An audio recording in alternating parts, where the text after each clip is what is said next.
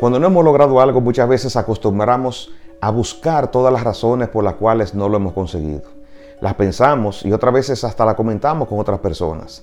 Es como si nos consolara un poco el saber y el pensar que esas razones son válidas y que nos justifican. Si hacemos esto nos estaremos quedando en las excusas y no nos concentraremos en la búsqueda constante de soluciones.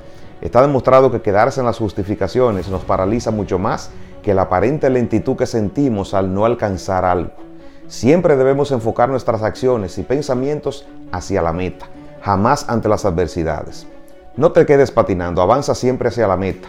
Hoy te invito a que cuando pienses en las aparentes razones que te impiden lograr algo, cambia de inmediato a la búsqueda de soluciones para que elimines ese pensamiento y jamás las digas porque lo que tu boca dice es lo que el cerebro programa para su accionar.